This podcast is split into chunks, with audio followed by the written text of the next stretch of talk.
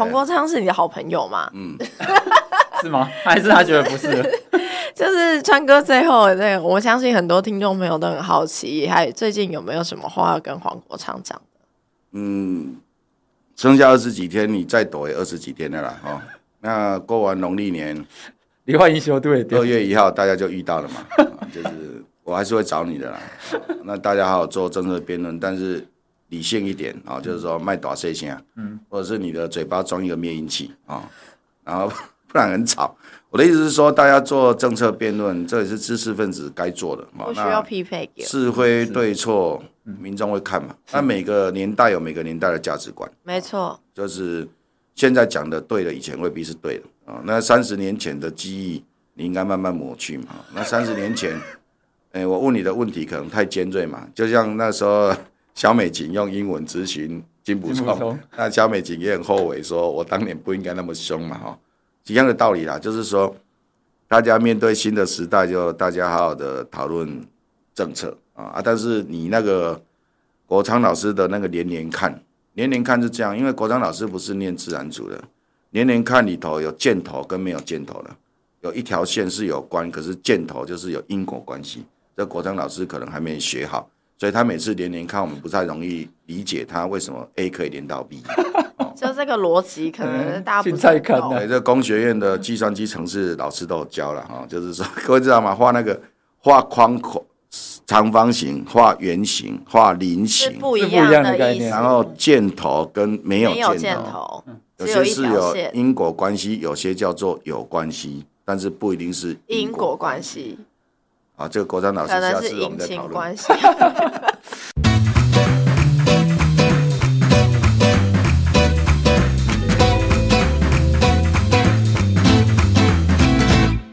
好，这里是台湾正花生，我是玉芬，我是魏浩。我们今天的这个来宾，哎、欸，其实我本来想说要讲这个民进党的不分区立委候选人，对，王一川川哥，但是但是其实好像不用讲前面的这个 title，大家也都认识川哥。我以为你要先讲说，就是很难邀请到这，是真的很难邀请到，对啊，因为平常可能大家比较习惯在就是电视上看到川哥，对对对，就是没有想到就是川川哥是第一次录 podcast 吗？川哥早安，好像是哎，对哦，川哥的 podcast 初体验，但是川哥，对对对，但是川哥平常就是上很多的广播广播节目和广播节目，我在那边打结，广播节目和争论节目，就是应该对这个事情非常的熟悉，这样子。对，不过因为可能听众朋友会比较不习惯说今天听得到川哥的声音，但看不到他的样子，就很想看他表演。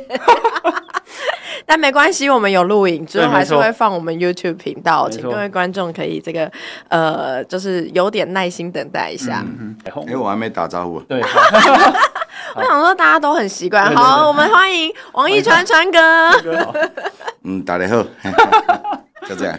好好，川哥，因为你前阵子实在是太红了，就是。我有很多是，我前阵子一直到现在，好吧？我们录音的现在，川哥才刚在这个全台的浮选行程 如火如荼。没错，我反省好，就是因为我有很多的那种政治圈边缘的朋友，都会传政治圈边缘，就是有你知道他会关心政治，但你不知道他。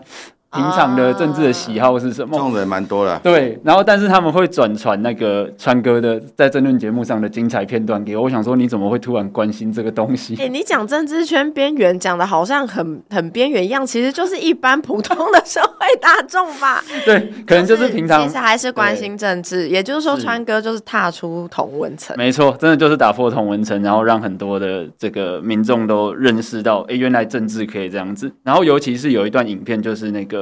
川哥现场做法，现场做法就是上身的影片。为什么那那一片会那么多人看？我也搞不清楚。哎，真的吗？那一片那一片其实没有彩排，那一片是好像参加李正浩的节目。对对对对对。那我们平常吃饭，大家就会那个，你吃饭就会这样吗？讲一些吃饭会的东西，对，会脸消委嘛。那脸消委就就他就好像他们记得有我会做这件事。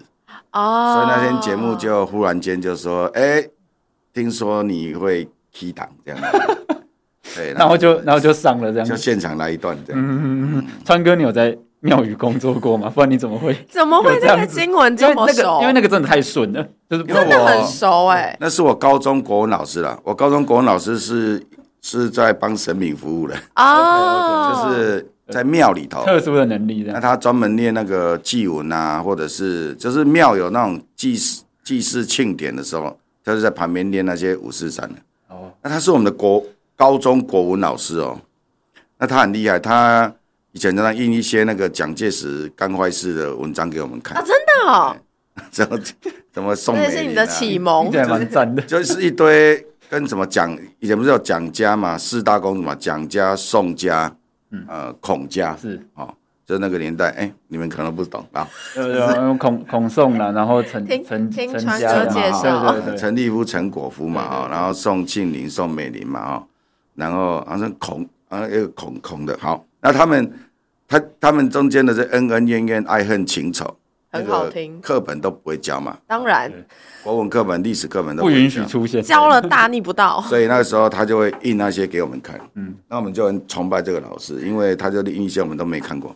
那他上课都会念这些，念这个庙宇的，还有都会念经文吗？对，会念这个给我们听，真的。然后念那个那个丧礼的，哦，连这个也会就对，就是我们不是去参加丧礼，旁边有一个在念的那个人嘛，嗯嗯嗯，对，那个。因为各位记得我们以前读文言文，不是有那个另外一部叫什么“呜呼哀哉上祥”，有没有？我我没有，我不好，我没有读过这这部。哎，就是有一个记什么文嘛，不知道也是古古装的，对对对。然后里面就有什么道文这样子，对，就是“呜呼哀哉上祥”这样。嗯。然后他就会去念那一段，所以我那时候是都背得很熟了。就是你们国文老师非常接地气耶，把台湾民俗文化就是跟文言文没错 是一个中国 中国文化，但是他带来这个台湾的传统民俗文化。我们那个老师嘛，其实他最近有赖我，他说真的，他看到你在电视上，他说你在讲的是我吗？老师有觉得与有容焉吗？没有，然后他说老师就是你，他说他以前没有教这么多啊。我们的老师蛮有趣的，他他住在学校隔壁，然后那围墙很低，所以他三哥都爬墙过来。他不走大门，不是爬墙的老师，走大门要绕一大圈。好哦，那川哥其实之前有在那个林佳龙秘书长担任台中市长的时候，川哥那个时候也是台中市的交通局长，对不对？对，交通局长。对。那那时候其实很其实有点难想象哎，因为大家对于林佳龙秘书长，就是当时他呃不论是在当立委或当市长的时候，都会觉得他是一个比较严肃的政策控。嗯。但川哥其实就是现在大家比较认识的情况，是一个比较幽默的名嘴。那当初你们怎么会认识？我跟他认识哦，是这样，是我以前住台大宿舍的一个学长。哦，他在台中，后来他去当高雄市新闻局长，那董建宏董老师。哦，是。哦，董建宏老师。对，然后他以前宿舍住我隔壁嘛，然后他大我一届，然后呢，他就有一次我们在台中。遇到，然后就问我说：“哎，学弟，你知道什么叫 BRT 啊？Bus Rapid Transit，就是台中台湾大道不是有一个双捷公车嘛？对。然后我就跟他说：我知道啊。他说：那你要不要跟那个林佳龙立委讲一下那个什么叫 BRT？因为他要选台中市长。哦。然后我就跟他讲说：我是台湾第一个做 BRT 研究的人。大概他跟我讲的时候，已经是我那时候做研究大概快二十年了。嗯。那那个时候台湾没有人做什么 BRT 研究，也没有做轻轨研究，是高雄那个轻轨哦。我们那时候做 BRT 跟 LRT，就是呃公车捷运系统跟轻轨系统的比较研究啊。所以当时收集了很多中南美洲的所谓的 BRT 的系统，那我就去跟林佳龙，呃那时候他是立委嘛，我就跟他报告。那报告完之后，他就跟我说：“为什么你讲的跟胡志强的都不一样？”我说：“因为胡志强那个是假的。” 然后他说：“你怎么说他是假的？”对我说：“因为我，我知道林家龙是一个教授，嗯，是。你要你要跟他讨论事情，你无所本，你没办法跟他讨论，嗯嗯，你就会沦为空谈，跟计程车司机讲的一样，就每个人都可以讲交通，对吧？台湾每个人都可以讲交通，交通不好，每个人要怎么改善，你用计程车司机，每个人都知道。啊。但是你要跟林家龙讨论事情，你一定要有手本，所以我就带了非常多国家的设计手册，哦，都是英文版的，那我就因为我当时。”这些我都看过，所以里面做了很多笔记跟荧光笔，很熟悉了。对，然后我就说：“那委员你自己看。”他那时候是立委嘛，委员你自己看。然后他翻完之后就说：“好，我相信你。”然后就从那一刻开始，我就成为他竞选，这个台中市长重要的交通政策的建议者，这样啊。那动完这个之后，因为那时候我我是准备要出国去玩。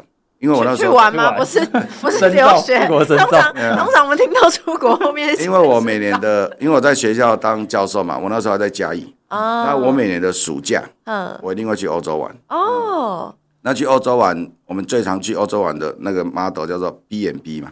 哦。就是呃，breakfast at the bed 啊，订早餐跟床是啊，就是去去订他们的早餐跟床。所以我那时候刚好就在 Google 呃，这呃。B and B，嗯，有到哪个城市怎么定的？然后那时候就接到那个电话，说要叫我帮他们拟跟交通有关的政策。嗯哼。那因为 B and B 在交通里头刚好是 bus 跟 bike。哦。那 bus 就公车，bike 是脚踏车。那我就我就一开始我拟的政策叫 B and B，因为我那时候脑袋里头都是要都是 B and B，都是 bed and breakfast。其实是因为准备要去欧洲。对，可是觉得 B and B 很弱，嗯。然后就想说，哎，可是又要有捷运啊，要什么时候？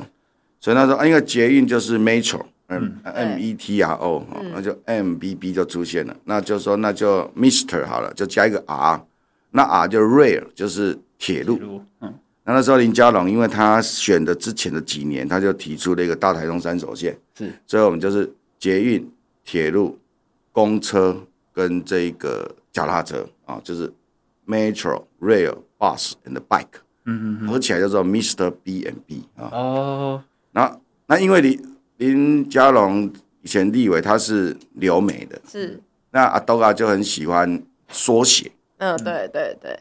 那 M R 现在年轻人也喜欢缩写，很喜欢乱乱缩写一些东西。那 M R B B 出来之后就很好记忆，是。所以去演讲就很好讲。啊，就是说先讲捷运啊，台中的捷运路啊，然后啊就讲。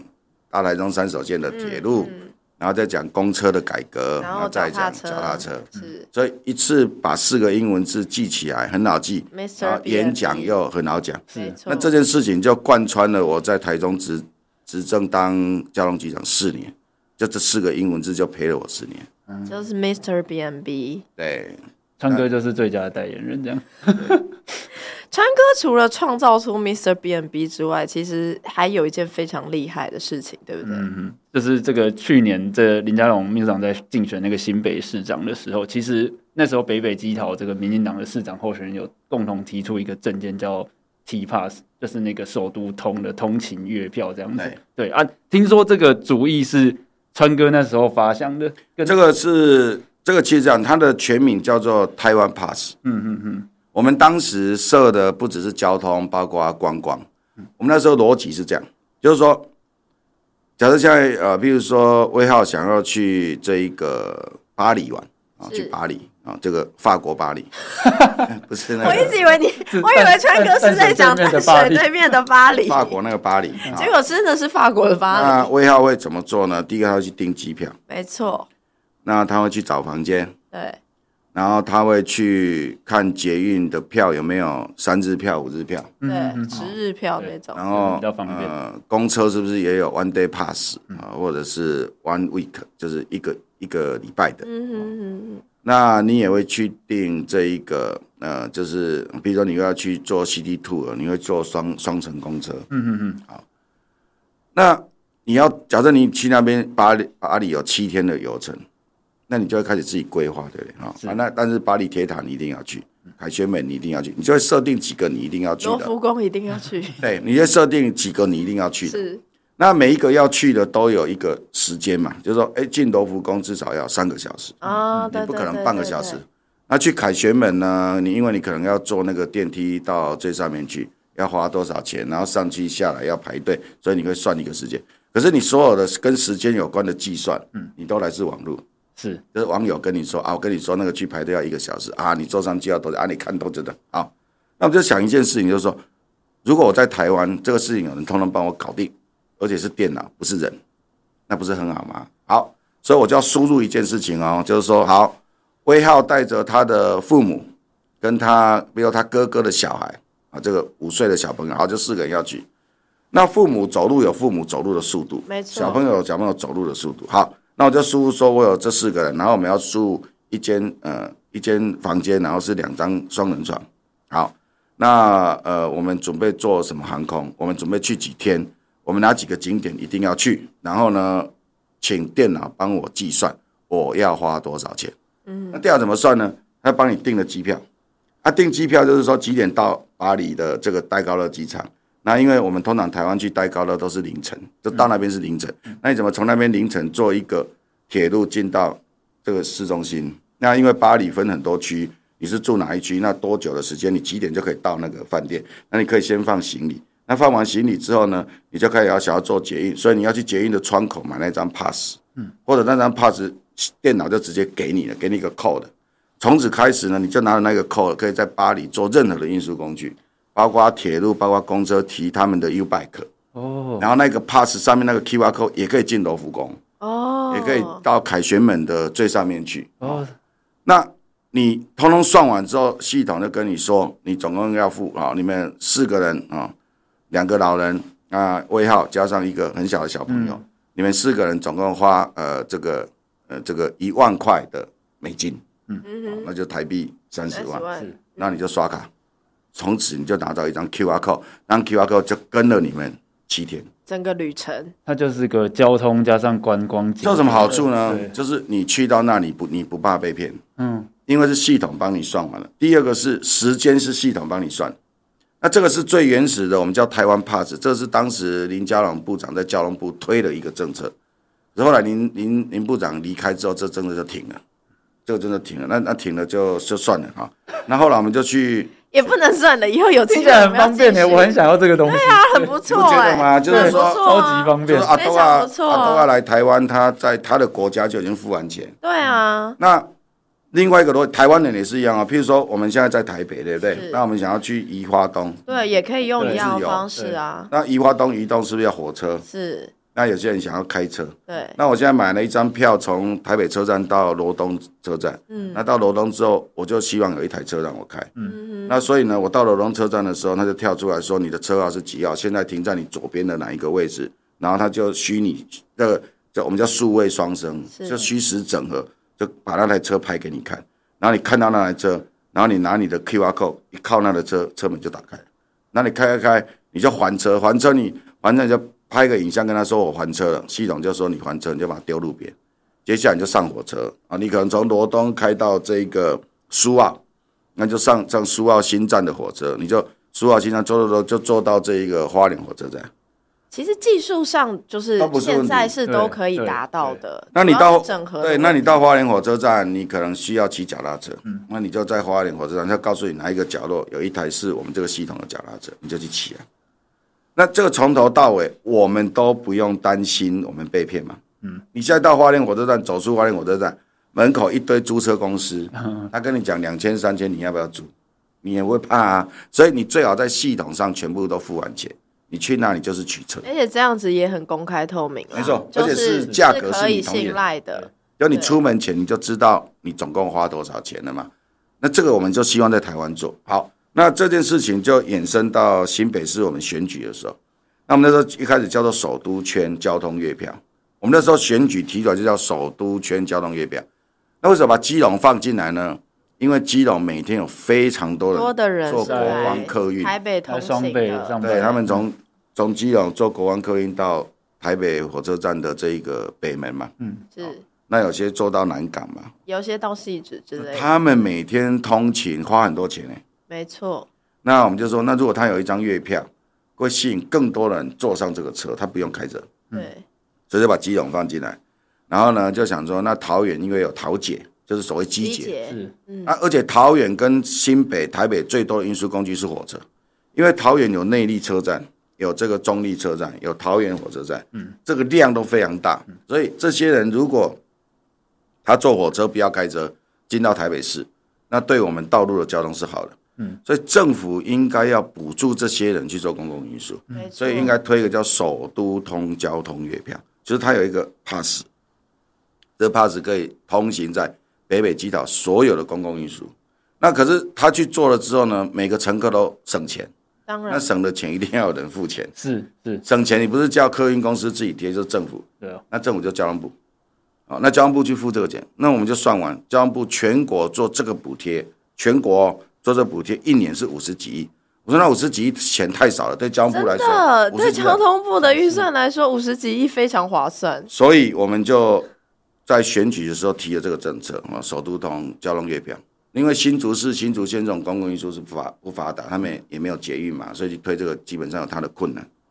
可是我们选举一提出来，就是所有的国民党的候选人全部反对，没有一个赞成。包括侯友谊啊、张善政啊，然后高国楼市长，他们当时反对的理由是什么？高国楼市长还有蒋万安，他们就是反对，他们说没有钱。我想说，这个钱是交通部付的，对啊，又不是叫你地方，对啊，而且也不是叫地方政府付的。你要选地方政府在那边讲说没有钱，对啊，因为那个时候其实我们在新北选没什么声量啊，哦，就是然后就一下就被打回来了。那打回来就后来到了选战的后期，才又拿这个出来，我们又拿这个出来宣传了一次嘛，哈。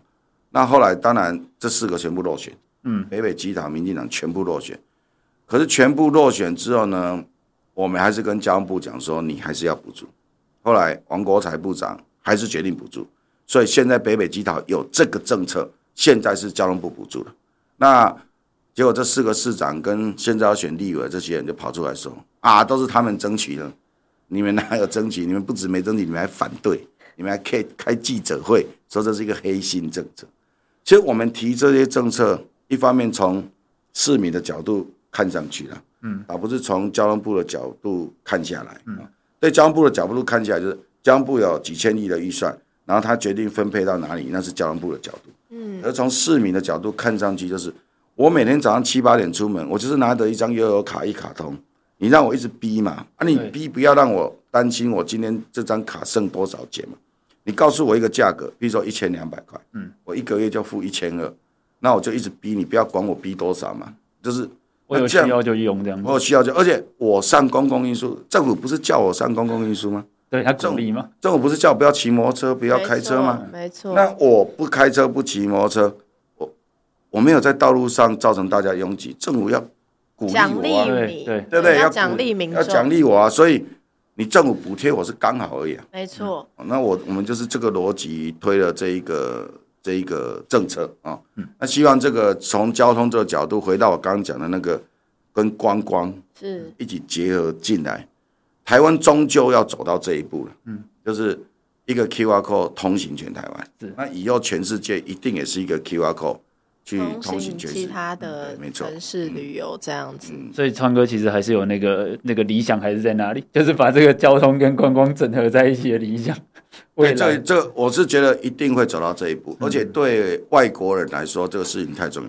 不要讲外国人了，就是像我们，就算对台湾人自己也都很方便。我们住台北去花莲、台东，哎，真的你很怕租车被坑啊？对。对，然后所以每次在花莲，我知道那个 川哥刚才讲那个花莲火车站，我就很有感，因为我们以前大学一群学生去花莲，也是就是出了火车站，然后要租车，就问了第一家之后，想说，哎，这个钱是合理的吗？然后你因为他每个店面都很宽，你知道吗？我们还跑了大概三四家，因为他都在同一排，然后你就看几个学生在那边跑来跑去，跑来跑去，然后每一家问，他们是同一个老板，其实都同一个老板，算是一个蛮神秘的策略。对 对。对对对，哎，这是台湾人经商的。的这个智慧，我觉得很厉害。对啊，对啊。好，讲到这个交通的政策，因为因为其实刚刚川哥在讲那个这个一开始国民党市长反对，然后后来这个行政院推行了之后，大家又喊喊出来喊说这个是我争取的，然后纷纷的拍广告去。去去说，哎、欸，这个有多好用，多好用！我后来搭捷运的时候，看到那个台北市政府的广告，我都会想说，你怎么好意思拍这个东西？对，其实就是收割啦。对啊，说穿了就是收割。但就是这个、啊、这个，如果让林威浩来谈，他可以谈一个小时。他这个怨气非常的多。好，哎、欸，还有一件事情，听说跟川哥也很有关系，就是影响了台湾现在这个道路上面的交通面貌，就是两段式左转。是，对。然后两段式左转，因为因为我们自己在骑机车，其实有时候其实也会无所适从，因为有的像台北和新北，有的路口要转，有的路口要带转。哇，你这种说法危险，你这种说法都会被市政府拿来说，所以我们要一致，全部都要两段式左转，不然那个用路人会觉得，哎、欸，这里需要带转，那里不需要带转，很麻烦。我刚来台北骑车的时候很困扰，你知道？哇，你这种说法真的非常危险。我在旁边听，因为我以前办会刊或是跟那个交工处在讨论的时候，他们最常这样讲，我们不要让用路人困扰。Oh, OK，所以我们要有全部都一样的方式。嗯、哇，所以这个我觉得交通这件事情其实。就是常常要与时俱进啦。那个与时俱进不是说，哎，旧的就是一定不好。那旧的制度，它在过去会有一定的时空背景，嗯、但是时空背景跟环境是会变的。嗯、所以在交通又跟我们每个人出了家门，其实就对必须要面临的事情是息息相关。所以这件事情制度本来就是，它是需要不断去思考说，哎。过去这样制度是不是符合现在使用者需要的？我觉得这才是交通政策非常重要的一个重点。没错，对，这个就要请教交通专家。听说跟两段式左转也有关系的，也 是息息相关。就这样，我我们谈两段式左转或者谈进行机车。嗯，就是那个路上对内侧进什么四车道中间前面一个不行这样子。对，然后呃停止线那里有两个框框嘛，一个是两段是左转待等区，一个叫直行机车停等区。对，那这几个的配置基本上就是在我的博士论文里头。那我要先谈的就是说，这些都叫交通工程，可是要做这些交通工程之前，它必须有很严谨的车流研究，就是。骑机车的人的行为是什么？嗯、开车的人的行为是什么？没错，那这就要回到我们的大学教育了。我们大学学交通的教授是基本上是留美的。哦，留美跟这件事情会带来什么？啊，当然差很多。美国是小汽车文化。嗯、你到欧洲去的城市，到日本，到东京，到东京去，你基本上都坐捷运。对，你去东京不会想要坐车。开车或者是怎么坐公车太麻烦，有的路很小条。然后 你，比如你到这个欧洲的，比如你到巴黎，是到这个柏林啊，到这些城市，基本上你就是坐地铁、坐捷运。好，所以两边的教授训练不一样。所以台湾是美式的，没错，美式的交通管理。那美式的交通管理就是小汽车文化。哦，那小汽车文化是什么？就是小汽车为主。那汽呃机车跟脚踏车是附属的，所以我们的道路设计是以汽车为主的设计，所以我们的道路设计的车道宽度都是三点五公尺，高速公路非常的宽，对，高速公路是三点七五公尺。那各位问什么？嗯，为什么是三点七五？因为是都要用的，所以他们是三又四分之三。哦哦，是因为因为车较大台，没有，是因为它的计量单位 就是这样子。他们常用 quarter，对 quarter 的概念，就是用四分之一。然后所以到台湾来就变成三点七五这种数，就超怪的。因为台湾人明明很喜欢取整数，没错，偏偏三点七五完全不是一个台湾文化会产生的数字。这样各位懂了吗？好，就开始直接引用，莫名其妙。那他们就说设计的时候，就是我们道路设计讲，就是一个一个道路决定三十米之后啊，就决定那一边就是十五嘛。就很简单，好，那十五就从最里面的三点五开始，三点五，三点五。啊，分分完之后呢，这个就人行道规定要一点五，是，嗯，那剩下的就叫慢车道，嗯，那就叫机车、脚踏车、公车全部挤在那里，然后里面通通给你进行机车，我们都道路这样，就是。禁行机车，经营机车，经营机车，然后有一个没有写经营机车，所以欧多巴就骑在那里。这其实也是目前在讲道路平权最常被诟病的。对，然后然后前后都是公车，哦，然后脚踏车，然后非常多机车为了闪公车就已经非常恐怖了。那行人也很危险，不，行人因为为什么？因为行人中档都不被重视，所以我们的规定就是行人至少一点五公尺。各位知道什么叫一点五公尺的概念？就是我们人的肩膀啊。男生女生的肩膀大概在零点六到零点七公尺，不相信各位拿尺量你的肩膀。那我们走路的时候啊，我们的手不可能像机器人是前后摆的，对，所以我们的手一定是往外的。对对。那往外呢？如果是单独一个人面对跟另外一个人面对面，大家有一个舒适的距离，嗯哼，哦，那那个加起来就大概一点五。那如果是情侣的话，两个人叠在一起，可以一点，会小于一点五。可如果情侣走在一起，对面来了一个人，就变三个人，可能会卡住。那这时候情侣就要变前，就要分开。那这很奇怪的逻辑就是说，假设现在是百货公司的外面的路，百货公司大家手上都有提东西，没错，那那个一定超过一点五的需要。第二个是小朋友学校，学校周边的道路，因为小朋友走路不会直着走，他会弯着走，跑跑跳跳，所以它的面积更大。第三个是推轮椅的人，推轮椅的人呢，这个宽度也会超过我们要求的双向的一点五。嗯那可是我们的人行道设计并没有按照旁边的土都市土地使用去决定人行道的宽度。如果学校旁边要让小朋友可以奔跑，学校旁边让小朋友奔跑是正常的。对，怎么会学校旁边的路叫小朋友不可以跑？因为有车很危险，这是很奇怪的逻辑。没错，它既然是学校旁边，就是要会有小朋友可以自在活动的地方。对，所以我们的人行道也是要检讨。那我回到车道，那车道就是接下来就说那。那车子到底需要车子开车骑车到多少多少宽度嘛？三四十年前台湾刚开始做这件事情的时候，那时候台湾的机车啊性能没有那么好，所以那个那个年代台湾的机车的加减速跟速度啊，就是说它可以快速的刹车跟前进的操控的能力，跟速度并没有像现在一样，所以那个时候就把机车当慢车，这个是合理的。嗯，那。在车流理论上是这样，快的开左边，慢的开右边，这是正确的。所以为什么高速公路的最内侧是拿来超车的？就是说高速公路的最内侧原则上是不能开的，你要开在第二个车道。那你想要超车，你就从左边走，不可以从右边超车，因为从左边的速度会比较快。好，那可是因为三四十年前做这种车研究的人就觉得，那当然汽车比机车快嘛，所以汽车当然排左边嘛，机车排右边嘛，啊。可是因为现在车流的状况已经不一样，机车操控性能也不一样，在拥挤的都市街道里头，机车的速度是比汽车快的。没错，而且敏捷度跟瞬间加速的速度其实是比较快的。那从车流来看，就是它是一个安全的概念。嗯，那安全就是说，我们开车、骑车的人呢，有一个人开的比我快，骑的比我快，理论上他应该从我的左边出现。嗯嗯嗯，他不应该从我的右边出现。是哦，那所以。我们已经台湾已经几乎三四十年没有再好好做机车车流研究，对机车车流的观测都停留在三十年前。那所以我们现在做的决策，现在政府其实很难做决策，是它没有基础的科学的数据啊，然后来决定决定汽机车要怎么做配置嘛，哈。那但是有一个事情就是说，我们骑机车的人，他有一个特性，我讲很多遍，就是他向前集中，横向发展。他已经一直往前挺进了，对，他不可能排队的啦，这是骑机车人的特性，不管是他的天性，或者这个环境逼迫他，或者是这样子比较效率，就是一定会有这样的行为模式。对啊，对啊。那骑机车你集中，然后横向发展，对，这是停红灯的时候很明显。新的巴士局，然后大家是不是全部挤挤挤挤到停止线前面？对，然后在那边五四三二一。对对对，然后每个人，然后开始准备油门。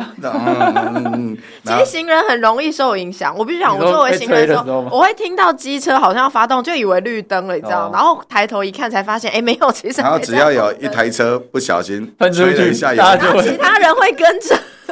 好，那这些事情呢，就是到了车道配置完之后，就影响到大家的转向嘛。嗯，各位在我们的左转行为啊，左转行为，你如果不是在最内侧。嗯，你是从那面里面算出来第二个、第三个，嗯、你要左转，你要面对跟你同向直行的车，嗯、你要面对对向的车，对，所以你一次左转你要跨越很多车道，没错。如果你这个左转车有一百辆，你要跨越的车道加起来总共是一千辆，那你们的冲突就是一百乘以一千，就是我们叫潜在的冲突，就是大概有一万，哦，啊，一万的、十万的、十万的冲突量。就是造成的车厢交织的冲突量。对，那你如果把它移到最左边，那跟你同向那两个的车流就没有跟你冲突了嘛？嗯、你是跟对面的冲突。对。那对面要冲突，两个解决方法，一个是在时间上控制它，一个在空间上就时空分开。人车跟车发生车祸，最重要的是他们在同一个时间到达同一个坐标，就叫车祸。很玄吗？就是不同的方向，不同的向量，大家在到达同一个坐标，同一个地点，同一个坐标，大家不同时间到不会车祸。对，大家在同样的时间不在不同的不同坐标也不会车祸嘛。好，所以你怎么在时间跟空间上隔开？是好，那空间上隔开就是，如果我们的机车现在被安排在最右边，嗯，那他跨那么多车道，那显然危险，嗯，所以才会有一个两段式左转，请他去做两段式左转。当然，如果他骑在这里面的车道，嗯，就没有其实就左转也是顺顺的，因为跟汽车就一样。的。那谁应该什么状况应该让他可以骑在最里面？我们现在蛮多单向一车道嘞，就是一个方向一个车道，嗯嗯，或者是一个车道旁边就是画了一条白线，那白线的旁边就是摊贩，对，或者店家这种小巷子很多嘛哈，那这种你就叫他直接左转，你干嘛叫两段式左转？第二种就是两个车道，就是同一个方向有两个车道，那两个车道呢，他当然可以选择走在最里面直接转。嗯。第二个，有些人他就已经习惯两段式左转，嗯嗯。但那两段式左转的格子你还是留给他，嗯、他还是可以双轨并进这样子。那这种就是原则上可以直接左转。是。那什么时候可以禁止他直接左转，让他两段式左转？那那个地方就是他的状况，就你没他直直接左转很困难，你就要立牌子。告诉他说，这里要两段式左转。嗯，刚刚玉芬讲一个很好，就是说我们的公务员或者是警察全部依照规定办事。嗯，那你的规定就是是好的规定嘛？没错。嗯，那如果照我刚刚讲的是单单方向一个车道就不用指两段式左转，那就很明确。那两个车道了就是你自己选择，意思就是说你也不用两段式左转。嗯，那我也不会禁止你两段式左转，因为你两段式左转我也不会开你罚单，那是你的选择。好。但是如果三个车道了，一个方向三个车道，双向总共六个车道了，这种到底机车应该骑在最里面，还是骑在最外面？嗯，这就回到我刚讲要做车流研究，没错，要做车流研究，让汽机车的车流行为再一次的确认之后，再来做这个决定。也就是说，我们在思考这些交通政策跟交通的配置的时候，它还是有一个。最大的前提跟原则，当然是要避免危险，或者是要保持交通的安全与顺畅。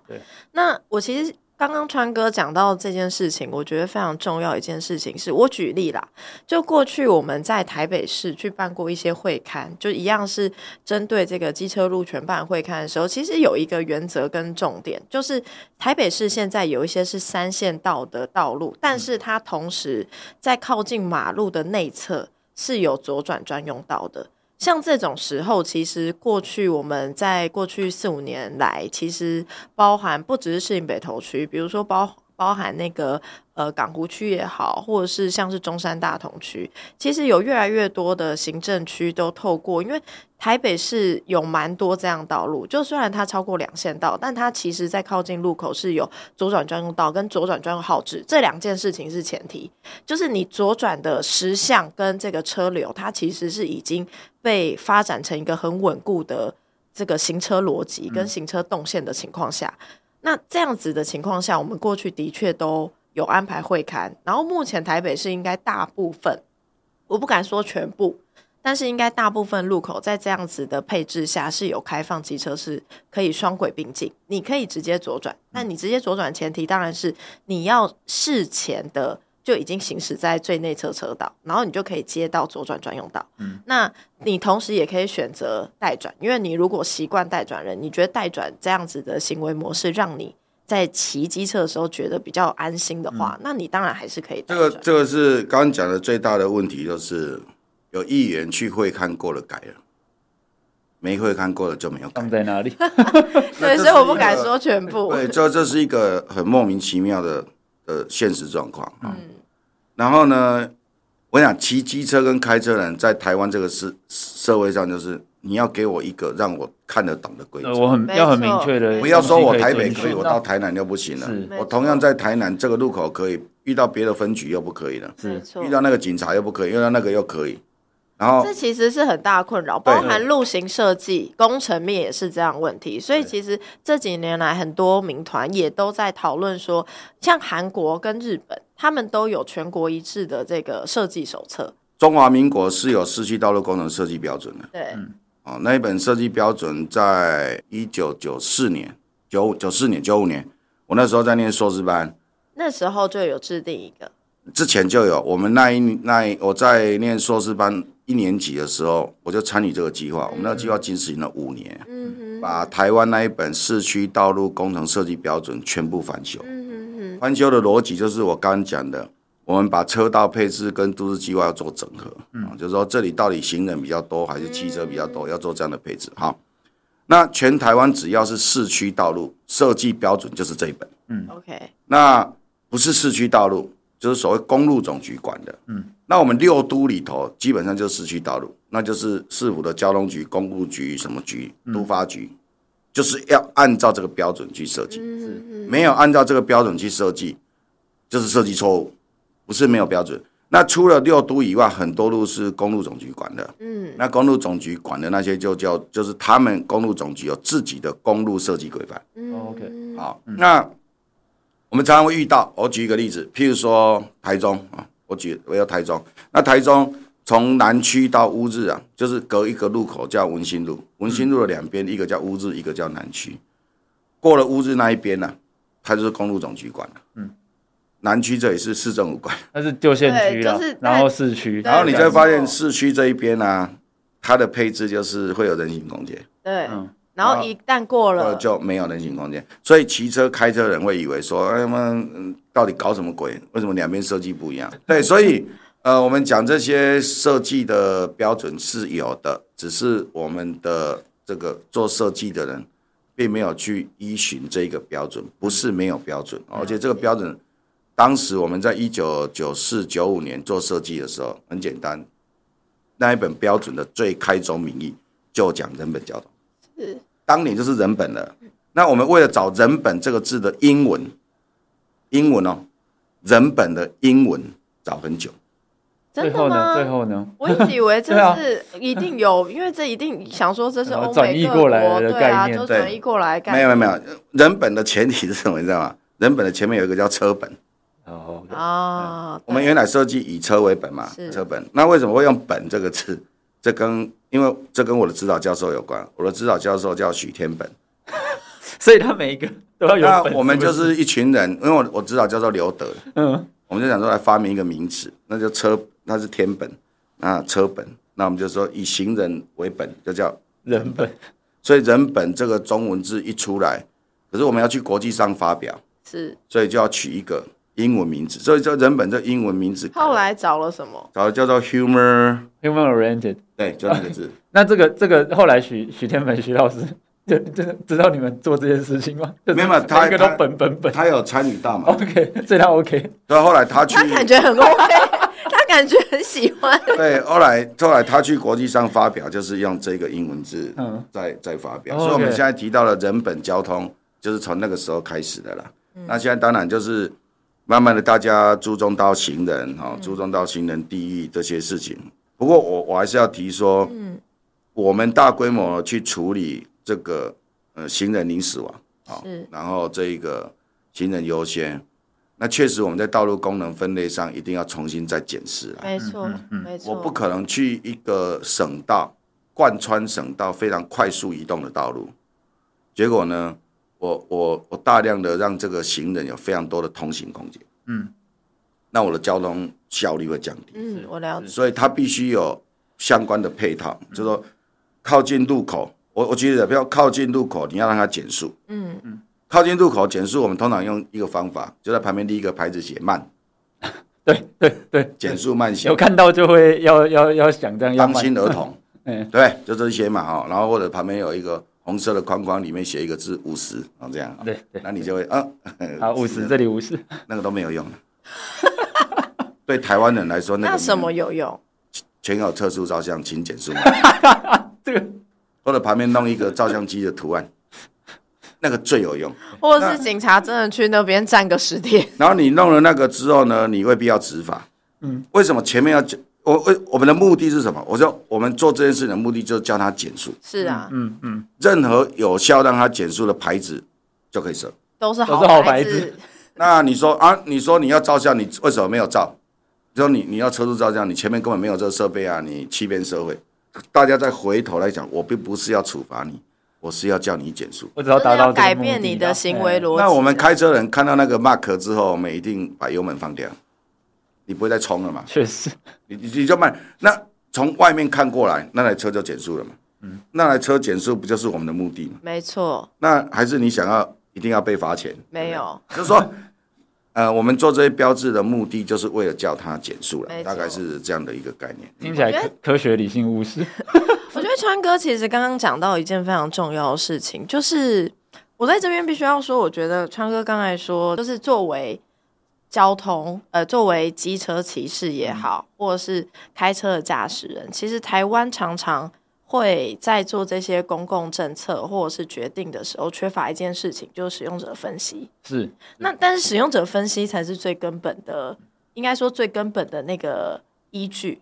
我们所谓的科学依据，你如果是跟人的行为有关的话，你怎么可以不去做使用者分析？我们问你一个问题啊，我们怎么做机车车的研究？你们知道怎么做？怎么做？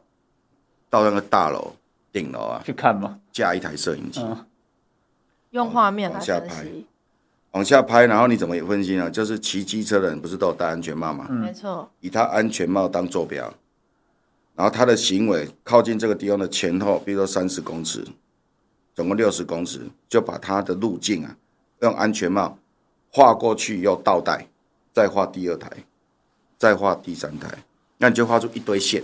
嗯，那一堆线一定会有趋于一致的线，是。对，就有一些乱掉的线，那就不管，对，它一定有趋于一致的线，嗯，你就找到这些机车的共同的轨迹，是，哦，做这很辛苦啊，那个摄影机架在高楼，你会看老顾，那那个真的那个真的一小时大概看一个礼拜，哇，啊，那摄影机很容易掉下去，因为风很大，哦，第二个是我们在拍的时候经常拍到树。嗯，哦，对，台湾路树很多，因为你你如果那摄影机的头没有伸得很出去，嗯嗯，你拍下去就是树，对，没错。那我们的机车很多骑在那个树的下面，因为要要要遮阳，我们喜欢遮阳，对，这也是很合理的行为。所以那一根就是摄影机支撑的那一根呐，要弄得很长，可是越长风一大就掉下去，所以我们以前摔死很多只摄影机啊，哇，哎，那都是学校财产，那就只能赔，殉职啊。可是你没有这样拍啊。你是找不到的啦，嗯，而且你知道拍都几点拍？嗯，车子很多就是七点了，嗯，就是尖尖峰时段，上下班时间，早上七点到九点，对不对？对，那你要几点去架摄影机？你六点半要架好，那你六点半要架，你六点要上去，那你六点上去要混上去啊，因为那大楼的杯杯不会让你上去啊，真的，大楼杯杯跟他说我要我要我要做研究。之类的，只有三半才够高嘛，哦，对啊对啊，那你就六点要想办法。想办法进去，听起来听起来超不正常的。如果大家在清晨六点看到有一些哎学生样貌的人，想办法混进一些商办大楼。这个是当时啊，当时工读生状况会很多。比如说讲好今天要录，然后那个家伙突然突然就不出来。然后那个年代没有手机啊，哦，然后只有 BB call 嘛哈。然后呢，到了他们这应该拍到九点，比如十点就要回研究室。那十点就就忽然间那个那个人就来了，我说啊啊啊，你怎么没东西？我说：“呃，学长，我我今天忘了去拍了。你知道，你知道，这整个会乱掉，所以这一种好辛苦哦。这种研究很辛苦。嗯，那政府要多鼓励鼓鼓励这种研究生做这种研究，因为你不做这种基础研究，你没有办法去做进一步的分析。川哥，未来如果假设有机会进到立法院，是不是也会跟行政部门这样子做建议？你总可以勾勒，那当然让研究生可以上去拍这样子，他们会很怕我了。”因为他们，他们知道在咨询台上不可以乱讲，因为我会吐回去。官员最怕这种，就是比他专业的立法委员。对对对对对。好，讲到这个吼，其实因为因为讲到不分区嘛，因为不分区不分区立委，其实很多民众可能不知道说不分区立委到底是在做什么的。然后川哥现在现在这么红，然后平常又常常在外面，比如户外开讲啊，或者是帮候选人站台造势的时候在辅选。那你你是怎么跟民众说明不分区立委这个概念到底是在做什么？不分区立委是这样，选区立委就是他有地方服务。嗯啊，比如说，哎，像玉芬以前当市议员，嗯，啊，玉芬当市议员啊，某一个路口红线该不该取消啊？那里有违建啊，那个地方有什么电动玩具，那地方就是说会处理到的是很细的，他的选区里头的大大小小，没错。那里民的这一些意见，那部分区立委，因为他处理的政策非常的广啊，嗯，他或者说，就他他不是。它不是县道，比如说，哎，台中市北屯区里头有一条路要处理，嗯，啊，那个像那个就是我们的庄敬城要处理，就不是王义川要处理。可是呢，谈说那全台湾的这些路的这个两段式左转，全国的一致政策，那这个就是部分区立委要处理，嗯，哦，那大家处理的题目不一样，有比较广，但是比较不深的，也有比较深入，但是比较不广的。嗯、那区域立委基本上处理的比较深入，但是它的范围没那么广啊。那是不分区立委就处理的范围比较广，但是它未必很深入。嗯、那当然不分区立委，它可以针对他有兴趣的题目，是去跟焦点团体哦更深入的去制定政策啊。比如说呃范云委员啊，他就是性别的议题。这种议题，这个比如说性别平等啊，比如说女性的就业，然后然后这个家庭之类的这些啊不平等的这些待遇的这些课题，那比如说范云立委他就在这一块他琢磨很深，他就会深入的去讨论这一块。那这一块跟跟台南的选区有关，跟屏东选区有关，这个处理的就是全国性的课题，对，差别在这里。是是。那可是川哥，你觉得如果以因为台湾人常会觉得说，哎、欸，那像大家之前听韩国瑜讲那个路平灯亮水沟通，就会觉得，哎、欸，政治人物或者是就是这些所谓的政府，就是要来处理我们生活遇到的困难就好啦。那我们只要有区域立委就好啦。就是不分区立委到底有什么重要性？尤其在台湾这样的政治环境，有什么特殊的？我举个例子，譬如说你刚刚讲，就是说，譬如说这个议员他要处理 灯亮路平水沟通，好。那请问行人地域谁处理？嗯，请请问汽车到了斑马线，有行人要通过，距离他几公尺，他应该停？嗯，还是他站在那里都不过，他的脚也没踩上斑马线，这台汽车要不要停？可是驾驶人眼看着他那个家伙并没有要过马路啊，就开下去了。这种这种规定啊，这种制度的建立是谁要决定？那不是交通部应该要做的吗？那交通部决定，大家就。就接受嘛，当然要有，通常会有一些，当然要有立委，立委跟他们进行政策上的辩论嘛。嗯嗯嗯。因为立立委的是民意代表，嗯，他反映的是一般民众的是的想法。那一般民众有开车也有行人嘛，是。那交通部有他的想法嘛，所以就需要就这样的一个讨论。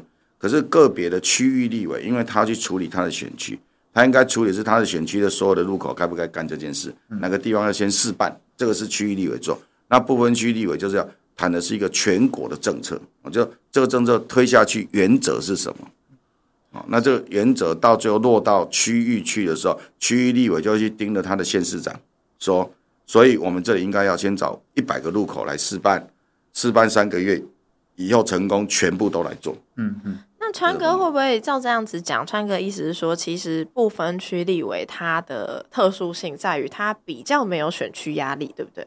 对，他没有选区压力，他的选区就是全，全国、全台湾，所以区不分区立委也要跟一些我刚刚提到焦点团体，嗯。啊，就是说他们有特定的诉求，嗯。啊，比如说刚刚讲的路权，嗯，路权团体和性平，那他们就是有他们特殊关注的焦点，嗯。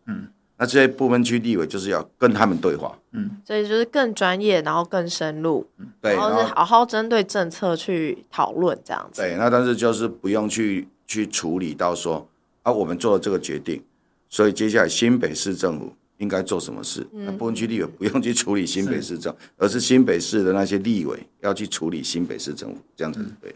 嗯哼哼，了解。所以听起来就是这这个部分区的。这个立委在政策的推行上面，其实是为了更好的全国性的施政的品质，然后让更贴近人民的需要来。比如说，我们像民进党不分区第一名那个林月琴，是他是今年基金会嘛？对。那他长期推动的是儿童交通安全，没错。除了交通安全一样，更注重的是儿童交通安全。嗯。那儿童交通安全这种题目啊，大家都关心，但是要有人一直在关心，就知道怎么做。我举个例，譬如说我刚刚讲那个学校旁边，对。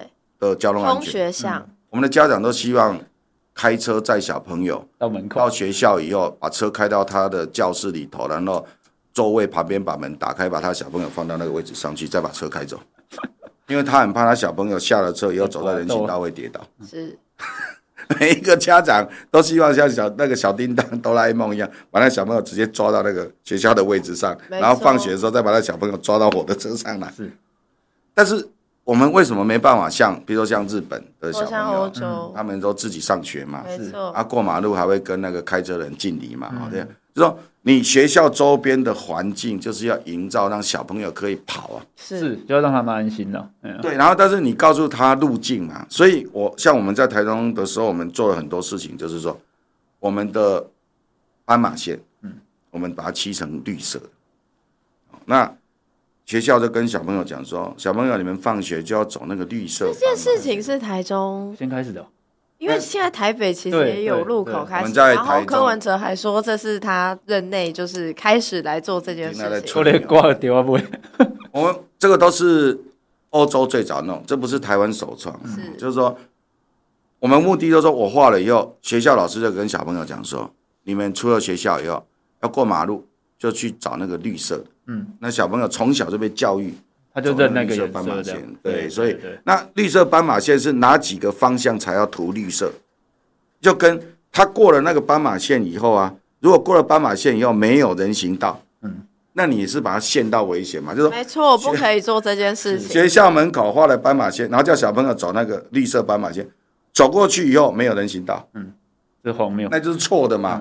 但是我们的公务体系是这样哦，这个市长说来给我画五百个地方有。绿色斑马线，公务员就去画五百个，完也不管他过去，也不管说是不是一个完整的路网，没错，他就是单点式的思考。所以就是全台湾必须做这整个，包括通学向的全国的整体计划，是，然后去全面的推动，定定一定的标准，嗯，那去做，那这就是我讲的这种不分区立委要去关心这件事情，嗯哼哼，而不是落到各县市的交通局，是，交通局的公务员也很忙，嗯，上级交代要做五百个。他们就他们光是想说，我可以花在哪里，就已经想不完了。错了，玉芬，你错了。他会找最容易画的五百个。对，就是最容易画。我现在可以马上一个，最好是一个礼拜或一个月内就画完，跟市长说我画好了。最好画在荒郊野外。如果我们以前说要多画一千个停车格，嗯，公务员很聪明的啦，他就去那个海边画一千个。这也是 KPI 啦，然后你说说，啊，你画了没？我觉得这就是不应该算成 KPI。你一千个停车格就是让大家停得到啊。我跟你讲，公务体系市长啊、局长管不到那么多啦，他都交公同仁交给你就说画完了。嗯嗯。所以大家整体的意识要去做改变是非常重要的一件事情。要改变就是要大家都往前踏那一步，而不是只有一个人往前走了一百步。是，其实这才是我觉得这才是公共事务跟。政治工作最困难的地方，嗯，就你要怎么样让一百个人一起往前跨一步，就算是只有一步，但是是我们全部一起跨一步了，那就不会再往后退了。嗯对嗯，非常诶、欸，我觉得就是听到川哥这样子，那个其实有地方的经验，然后在政策面又可以侃侃而谈，就是跟节目上面的这个形象比较不一样，这样。对，就不一样的 只有声音的川哥，这才是真实的我。这才是真实的川哥。呼吁那些这个信师傅的人，不要再崇拜什么呼喊自己是科学、理性、务实的卫神了。这边就有一个真正科学、理性、务实的人。你的前提是那些信师傅的听众朋友要听到现在。我们每次都在节目的最后呼吁科粉做这件事情。我们在对空气呼吁。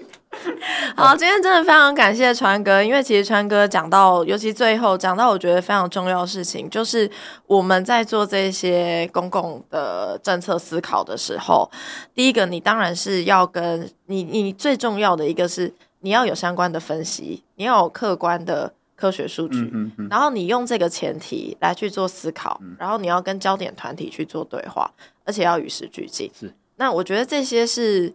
其实你去检视目前台湾很多的政治人物，他们可能连这些基础的前提是都没有做到的。